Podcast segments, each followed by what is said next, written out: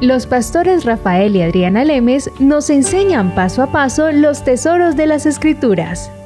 Descubriremos cuánto nos ama Dios y qué ha ganado para nuestro beneficio. Este programa es patrocinado por nuestros amigos, miembros y socios de Iglesia Palabra Pura y Blaze Ministries International. Bueno, Adriana, venimos ya hace unas cuantas ah, sesiones hablando de no más conciencia de pecado y lo que la religión ha hecho, aún hablando de cristianos, aún hablando de gente que está en la iglesia, cómo la religión los ha mantenido con esa conciencia de pecado, no dejándolos vivir y no dejándolos obtener y, o, eh, simplemente realizar en ellos lo que la palabra dice de las buenas nuevas.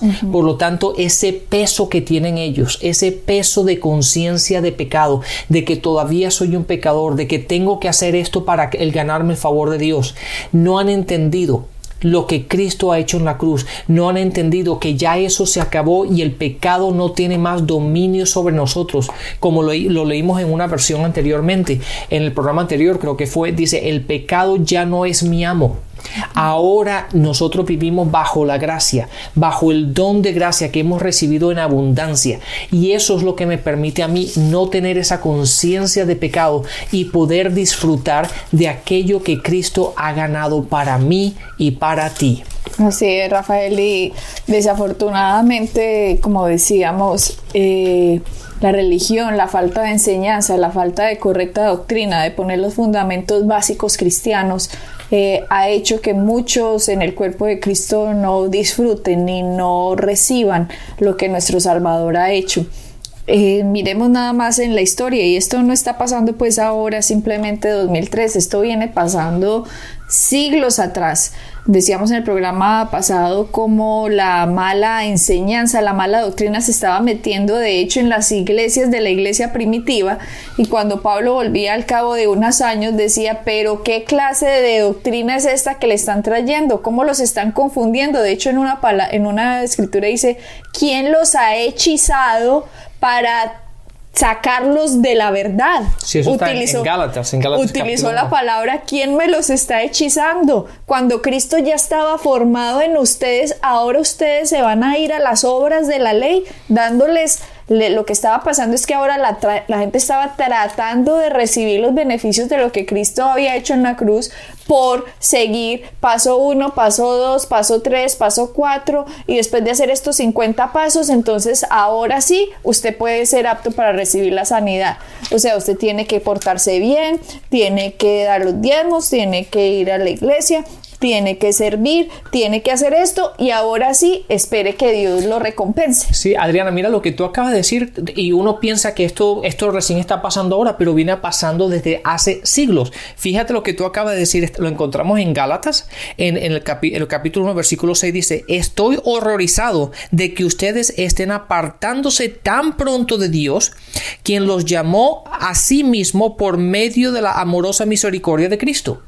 Él mismo dijo, dijo, estoy horrorizado de que ustedes hayan recibido a Cristo, por fe, ah, hayan recibido por fe la gracia de Dios y ahora, ahora se quieran apartar tan pronto de aquello que ustedes han recibido, del don de gracia de entender de que no ha sido por las obras de ustedes, no ha sido porque ustedes han sido buenos, no ha sido porque ya dejaron de pecar, ha sido simplemente por lo que Cristo ha hecho. Sí, porque cuando nosotros recibimos a Cristo que nos salvamos, nosotros no estábamos ayunando para salvarnos. ¿O quién estaba aquí haciendo ayunos y oraciones y 24 horas eh, metido en la iglesia? Ahora sí Dios me puede salvar. Ya hice los pasos 1, 2, 3 y 4 para salvarme. No. A uno simplemente alguien le llegó con la noticia de necesitas a Jesucristo. Él fue a la cruz. ¿Quieres nacer de nuevo? Ah, bueno, sí. ¿Qué tengo que hacer? Sí, recibirlo, confiésalo como Señor y Salvador, cree en tu corazón y confiesa con la boca. ¿Cuántos hicimos eso sin necesidad de haber estado haciendo pasos y pasos y pasos? Y ahora que somos salvos, ¿por qué creemos que sí necesitamos pasos y pasos y pasos para recibir la sanidad? ¿O para recibir la prosperidad? Lo que necesitamos es entender cómo funciona el reino de Dios, cómo tenemos que transformar nuestra mente a la verdad de la palabra y entender cuál es el regalo que Dios nos ha dado, qué significa la justicia, qué significa la gracia, qué significa la redención, qué significa que yo fui hecho hijo de Dios, qué significa que puedo disfrutar de unos beneficios por ser hijo. Las consecuencias que serían las obras porque todos queremos que la gente se porte bien, las buenas obras vienen como el resultado de nosotros entender quiénes somos. Las obras no son para que nosotros alcancemos lo que ya somos. Exactamente. Eh, Adriana, lo mismo que tú acabas de decir, fíjate en que lo encontramos escrito por Pablo a la carta de Gálatas. Dice, está, eh, están siendo engañados por los que a propósito uh, distorsionaban la verdad acerca de Cristo. Y eso es lo que está pasando hoy día. La religión está distorsionando la verdad de Cristo, la verdad de las buenas nuevas, la verdad de que tenemos que reinar en Cristo, la verdad de que no tenemos más conciencia de pecado, la verdad de que el pecado ya no tiene poder sobre nosotros. Como lo decíamos en los programas pasados, la, la, la diferencia entre los que seguimos el Evangelio de Cristo, en que creemos lo que Él hizo y nos creemos lo que Él nos hizo a nosotros, con los que no se lo creen es que los dos están tratando de que la gente deje de pecar, como ya lo habíamos dicho. El problema es que solo el poder de Dios está en el Evangelio. Solo el Evangelio es lo que puede cambiar a una persona de adentro hacia afuera. Mientras que la religión le dice a usted, cambia afuera para que Dios le dé esto. Y eso es una mentira, eso es una distorsión, eso es una perversión de las buenas noticias, porque entonces no sería buenas noticias. A mí no me pueden decir que es una buena noticia. Mire, le regalo este carro. Y usted, ¡ay, qué buena noticia! Gracias. Y ahora me tienes que pagar la módica suma de 200 dólares al mes. Así más o menos es lo que está haciendo la religión. Recibe la buena noticia de Jesús, Él te salvó. ¡Ay, qué bien! Ahora tienes que pagar la módica suma de ir a la iglesia a dar los diezmos, eh, tienes que ayunar, ahora tienes que comportarte bien para que Él te acepte. Claro. ¡Qué mentira! Él nos aceptó sabiendo que veníamos pecadores y ahora lo que Él quiere es que oigamos la verdad del Evangelio, que transformamos nuestra mente y las acciones van a seguir. ¿Por qué? Porque nuestras acciones, un hombre se comporta según lo que piensa. Pero si a mí lo que me han dado a pensar es que soy un pecador, pues me voy a comportar como un pecador y voy a tratar de dejar de pecar, pero voy a seguir pecando porque al fin y al cabo soy un pecador. Claro, y esa, esa forma de actuar, lo que tú acabas de decir, que ahora que, que recibiste a Cristo por la módica suma de tener que dar los diezmos, de tener que ir a la iglesia, tener que ayunar, en el momento que tú dejes de hacer un, algo de eso, ya eres culpable. Y empieza, ya, ya te empiezas a sentir culpable y empieza esa conciencia de pecado. Y entonces, ¿qué es lo que haces para eliminar lo que acaba en la transgresión que acaba de hacer? Entonces, si antes tenía que, ah, que ayunar un día, pues ahora voy a ayunar dos días. Claro, y cuando algo malo pasa, cuando usted no lo hace, entonces ya empieza a decir, sí, es que yo me lo merezco porque dejé de hacer esto y aquello. Sí, claro, ese es el castigo. Y esa conciencia de pecado pesa tanto sobre los hombres, sobre los hombros de los hombres, que no los permite, no los deja caminar y, reinar en esta vida en Cristo. ¿Por qué? Porque no pueden, porque en sus propias fuerzas no lo pueden hacer. Nosotros lo que tenemos que hacer es entrenar nuestra mente a las verdades de quienes somos. Y eso es lo que nos hace dan ganas de ir a la iglesia. ¿Por qué? Porque yo soy justo, porque he nacido de nuevo, porque quiero entrenarme, quiero aprender quién soy yo en Cristo, quiero crecer en el conocimiento de mi Señor Jesús. Por eso voy a la iglesia. ¿Por qué hago discipulados? ¿Por qué me meto en discipulado? Porque quiero saber más, quiero profundizar las verdades del Evangelio, quiero conocer a mi Salvador y mi Señor íntimamente, quiero saber qué dicen las Escrituras, por eso estudio. ¿Por qué doy los diezmos? Porque quiero honrar a mi Cristo, a mi Señor, a mi Salvador, a quien me provee, a quien me, a quien me ayuda, a quien me promociona, a quien me exalta. Por eso doy los diezmos. ¿Y por qué ayuno? Porque quiero someter mi carne, porque no quiero que la carne me dicte quién soy yo, quiero que el espíritu sea el que prevalece en mi vida. Entonces yo empiezo a hacer todas estas obras como consecuencia de que sé quién soy. Yo no las hago para alcanzar algo que ya Dios me regaló. Y esa es la máxima diferencia Ese es, ese es el punto en el cuerpo de Cristo en el cual nos dividimos, que nosotros ya somos lo que el sacrificio nos regaló, mientras que otros están tratando de alcanzar lo que ya les fue dado por gracia. Exactamente. Y si vieras que ese fue el gravísimo problema que llevó, eh, esto ha pasado como miramos, Gálatas, también hay escritos así que dicen Corintios que dice se han introducido falsos maestros a la iglesia. Y ¿En qué otras epístolas? Lo leemos muy claro en Gálatas, Corintios. En Timoteo, Pablo también le, dice a Timoteo, ten cuidado de, de las falsas doctrinas que se infiltran dentro de la iglesia. Lo vemos consecutivamente en, el nuevo evangelio. ¿Por qué? Porque estas cosas pasan. ¿Debido a qué? Porque Satanás necesita que no entendamos, Rafael. tú date cuenta que a Satanás, una vez, una vez que él te ponga una idea contraria a la palabra, ya él te tiene en estas doctrinas él sin si tú no si tú te crees que tú eres un pecador o que a lo mejor ya te salvaste pero sigues teniendo esa conciencia de pecado ya tú no eh, básicamente él te ha amarrado él ya te tiene. ¿por qué? porque no vas a poder obtener lo que Cristo ha hecho por ti en esta vida. Claro no lo puedes recibir. Si yo fuera Satanás lo que yo atacaría dentro del cuerpo de Cristo es que no se crean el don de la justicia. Porque si la palabra, Satanás sabe, Satanás lo sabe, que la palabra dice a los que reciben el don de la justicia, a los que reciben la abundancia de la gracia reinarán en vida. Él lo sabe. Entonces lo que él tiene que hacer es, ah, ah, yo no voy a dejar que estas personas se crean lo que su Salvador hizo, por lo tanto me voy a infiltrar con carita de buena gente dentro de una doctrina diciéndole, ustedes son pecadores.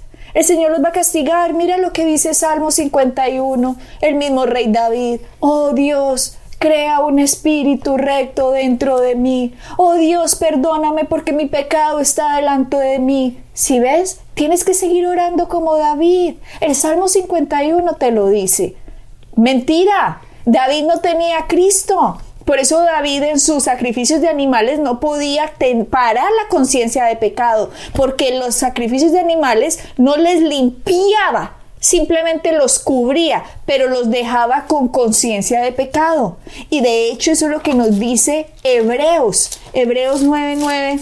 Déjame, voy ahí, dice, ya que consiste, está hablando de, de Hebreos está hablando de la diferencia entre la ley, lo que, lo que proveía la ley. En Hebreos 9:9 dice, lo cual es símbolo para el tiempo presente, según el cual se presentan ofrendas y sacrificios que no pueden hacer perfecto en cuanto a la conciencia al que practica ese culto. Está hablando Hebreos, el escritor de Hebreos, que aparentemente es Pablo, en Hebreos 9.9 está diciendo, los que están bajo el sacrificio de los animales no pueden hacer perfecto en cuanto a la conciencia a los que practican eso porque la sangre de un animal no le puede limpiar su pecado sino cubrirlo. Eso estaban bajo la ley. Están bajo la ley. Entonces el David, en sus salmos espectaculares, él escribía en unos, oh Señor, crea dentro de mí un espíritu nuevo. Ten misericordia de mí, Señor. ¿Por qué? Porque David pecaba. Entonces él, mire lo que dice Salmo 51, ten piedad de mí, oh Dios, conforme a tu misericordia, conforme a la multitud de tus piedades, borra mis rebeliones, lávame más y más de mi maldad, límpiame de mi pecado. Ahora entonces, ¿qué hace Satanás? Miren, váyanse allá otra vez, como si todavía estuvieran bajo sangre de animales, como si Cristo, la sangre de Él, no valiera. No hubiese hecho nada. Y resulta que la sangre de Cristo es la sangre de Dios, por lo tanto esa sangre no lo cubre, lo limpia.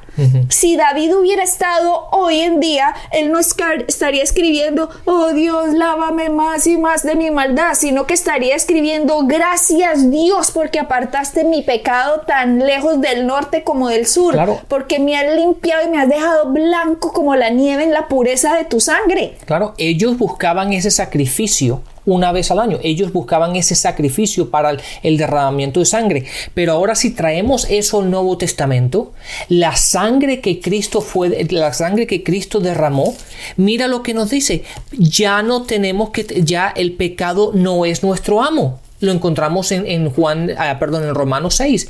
Una vez que el, derramamiento de sangre ha sido hecho por Jesús, en, para nosotros, ya el pecado no tiene más poder sobre nosotros. ¿Por qué? Porque Hebreos, vámonos ahora a Hebreos 10, 1.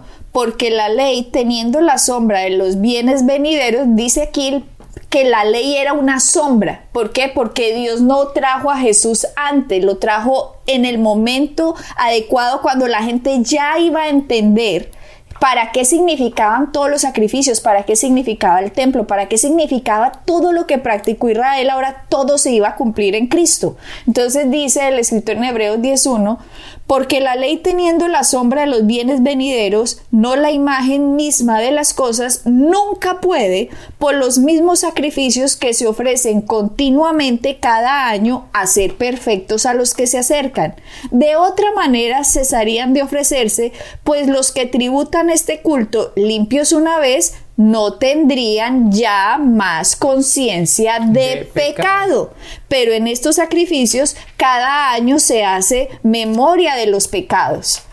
Esto, Rafael, es lo que pasaba antes. Ahora nosotros no hacemos más memoria de los pecados, pero la mayoría de la iglesia traen cada domingo, hagan memoria de sus pecados, arrepiéntanse, vengan al altar, purifíquense, lloren, eh, y todo el mundo llorando, emocionales, todos, oh Dios, perdóname, crea dentro de mí un espíritu nuevo, y no han visto que en Hebreos 10:10 la palabra dice pondré, perdón, Hebreos 10:16, este es el pacto que haré con ellos después de aquellos días, dice el Señor.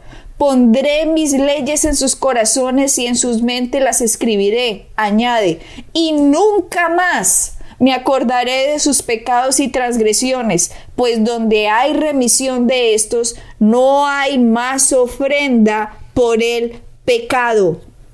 Entonces dice, así que hermanos, teniendo libertad para entrar en el lugar santísimo por la sangre de Jesucristo, por el camino nuevo y vivo que Él nos abrió a través del velo, este es su, esta es su carne, y teniendo un gran sacerdote sobre la casa de Dios. No, es que podemos seguir leyendo, Rafael, pero lo que está diciendo aquí nos ha quitado ya la conciencia de pecado porque la sangre de Cristo, vale tanto que ahora nos dio conciencia de justicia. Fíjate lo que dice en el versículo 18 en esta versión que yo leo, dice, y cuando los pecados han sido perdonados, ya no hace falta ofrecer más sacrificios. Entonces, todos los sacrificios que nosotros queremos hacer, los sacrificios podemos hacer, ya obviamente no hacemos sacrificios de animales, pero los sacrificios en este sentido pueden ser nuestras obras lo que yo hago para esto, lo que yo hago para ganarme esto, lo que yo hago para ah, agradar a Dios, todo eso ya ha sido pagado, ya todo ahora es por gracia y ya ese es el conocimiento ese, Adriana, el entender eso, me nos quita tanto peso que la yo no sé ustedes, pero cuando yo me enteré de eso yo podía dormir como un niño. ¿Por qué? Porque ya no era ese peso tan tremendo de lo que yo tengo que hacer para agradar a Dios. Dios está agradado conmigo simplemente por lo que Cristo hizo en la cruz. Y yo solamente tengo que aceptar eso y quitarme el peso tan grande de que son mis obras, mis acciones, ese, ese, esa condenación que yo mismo me ponía constantemente y yo me analizaba Adriana, tú lo sabes también esto, que yo me analizaba constantemente, mirando a ver en dónde fallaba, qué es lo que no estaba haciendo bien, si había dicho algo, algo mal, que cómo lo dije, qué fue lo que hice, cómo lo hice, cuándo lo dice, qué, ¿por qué? Porque si hacía las cosas de otra forma, me condenaba. ¿Por qué? Porque no estaba agradando a Dios. Pero cuando entendí que ya Dios está, Dios está agradado conmigo por lo que Cristo ha hecho, que yo no tengo que llevar esa conciencia de pecado, que ya yo soy libre de pecado, que ya todo lo que yo tengo que vivir en, en, la, en este don de abundancia de la gracia de Dios en mi vida y que tengo que reinar en vida hoy día.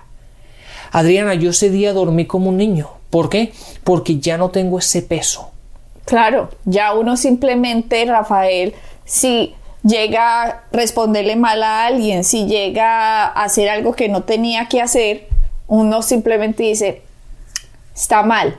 Gracias Señor porque soy la justicia tuya. Gracias Señor porque no me tienes en cuenta esto. Gracias Señor por tu gracia. Y simplemente uno sigue bien y sigue bien y uno va mejorando y mejorando. Y en el camino de la vida, ¿cuántas veces uno cae? Muchas.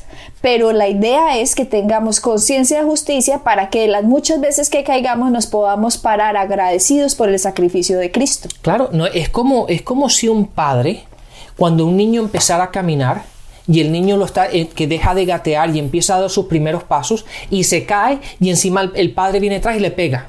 ¿Y por qué te caíste? Pues, pues, se cayó. así mismo hace la conciencia de pecado. Exactamente, pues el niño se cayó porque está empezando a caminar. De hecho, lo que un padre hace es darle encouragement, ¿cómo se dice ánimo. Le está dando ánimo de que dio dos pasos, bueno, después dará tres y después cuatro. Y el padre lo, lo ayuda y lo anima, no lo castiga porque se cayó. Dios es igual con nosotros, sí, eh, somos humanos y vamos a, vamos a hacer cosas, vamos a responder mal o vamos a... Pero Dios nos ama y Dios nos da, perdón la palabra, ánimo. nos da ánimo para que sigamos adelante y sigamos caminando en su gracia sin esa conciencia de pecado. Claro, y como mucha gente detrás de los púlpitos se pintan tan perfectos, le ponen un estándar a la gente que, ah, no, yo nunca voy a llegar allá y con razón, él tiene todas las bendiciones que tiene porque como él es perfecto, eso es una mentira. Aquí no hay nadie perfecto, aquí todos vamos en camino a la perfección. Pero aquí no hay nadie perfecto. Habrán unos que ya son más adelantados, más imagen de Cristo dentro de ellos, más conformados a la imagen de Cristo. Son, pero es porque han aprendido, han crecido, han conocido más de Cristo y ese conocimiento los cambia de adentro hacia afuera. Miremos lo que le pasó a Martín Lutero, por ejemplo, Rafael. Martín Lutero, la iglesia venía con esta cantidad de, de, de mentira, de, estamos hablando 1500, en el año 1500, que era se va a ir para el infierno, todo era conciencia de pecado, condenación, culpa, con, culpable. Entonces la gente vivía aterrorizada. Ah, con miedo. Que se iban a ir para el infierno. Estamos hablando de 1500 y hoy por hoy 2003 y muchos están en la misma situación. Y en 1500 Martín Lutero se sentía que él se iba a ir para el infierno y un día se vio atrapado en una tormenta, que había una cantidad de rayos, una tormenta horrible y él con este terror que tenía y le decía, Señor, si para la tormenta le prometo que me voy a volver monje, se lo prometo. Total, la tormenta es que se paró y él dijo, no, me tocó volverme monje. y se vuelve monje y después de que se vuelve monje, este señor tenía una conciencia de pecado que, dada por la enseñanza del 1500, de todo, ya venía siglos y siglos y siglos en que la justicia de Dios te va a alcanzar, la justicia de Dios te va a atrapar, en que no entendían la justicia como don regalo de Dios por lo que Jesucristo había hecho, sino como justicia de castigo. Como juez. Entonces Martín Lutero estaba tan condenado, tan condenado que se confesaba varias veces al día. Iba al sacerdote, me confieso, me confieso, varias veces por cosas que ni siquiera había hecho. Y el sacerdote le decía, pero ¿cómo así que se está confesando si usted ni siquiera ha hecho eso? dijo, no, pues en adelanto por si lo llego a hacer. Era tanta la conciencia de pecado de este hombre que el tipo no podía ni dormir, él se autoflagelaba se golpeaba para porque esta conciencia es por mi culpa, es por mi culpa que yo soy así o no. De hecho, hasta llegó a confesar que odiaba a Dios porque la justicia lo perseguía en cada cosa mal que él pensara, hiciera, dijera. Entonces él pensaba, ya, el castigo, la justicia de Dios. Y llegó a confesar que lo odiaba. eso, eso es una vida miserable. Esa no es vivir en abundancia. Pero afortunadamente, él como monje pudo aprender hebreo, ah, sabía griego y empezó a estudiar las escrituras por sí mismo. Y llega a la escritura donde dice en Romanos 1.17, vamos ahí, Romanos 1.17 dice, porque la ira de Dios se revela desde el cielo contra toda impiedad e injusticia de los hombres que detienen con injusticia la verdad. ¿Y el qué? ¿Cómo así? Acá está diciendo la palabra que la ira de Dios está contra los que detienen la verdad de lo que Cristo hizo. No contra, me porté mal. No. Entonces él leyó esto y seguía.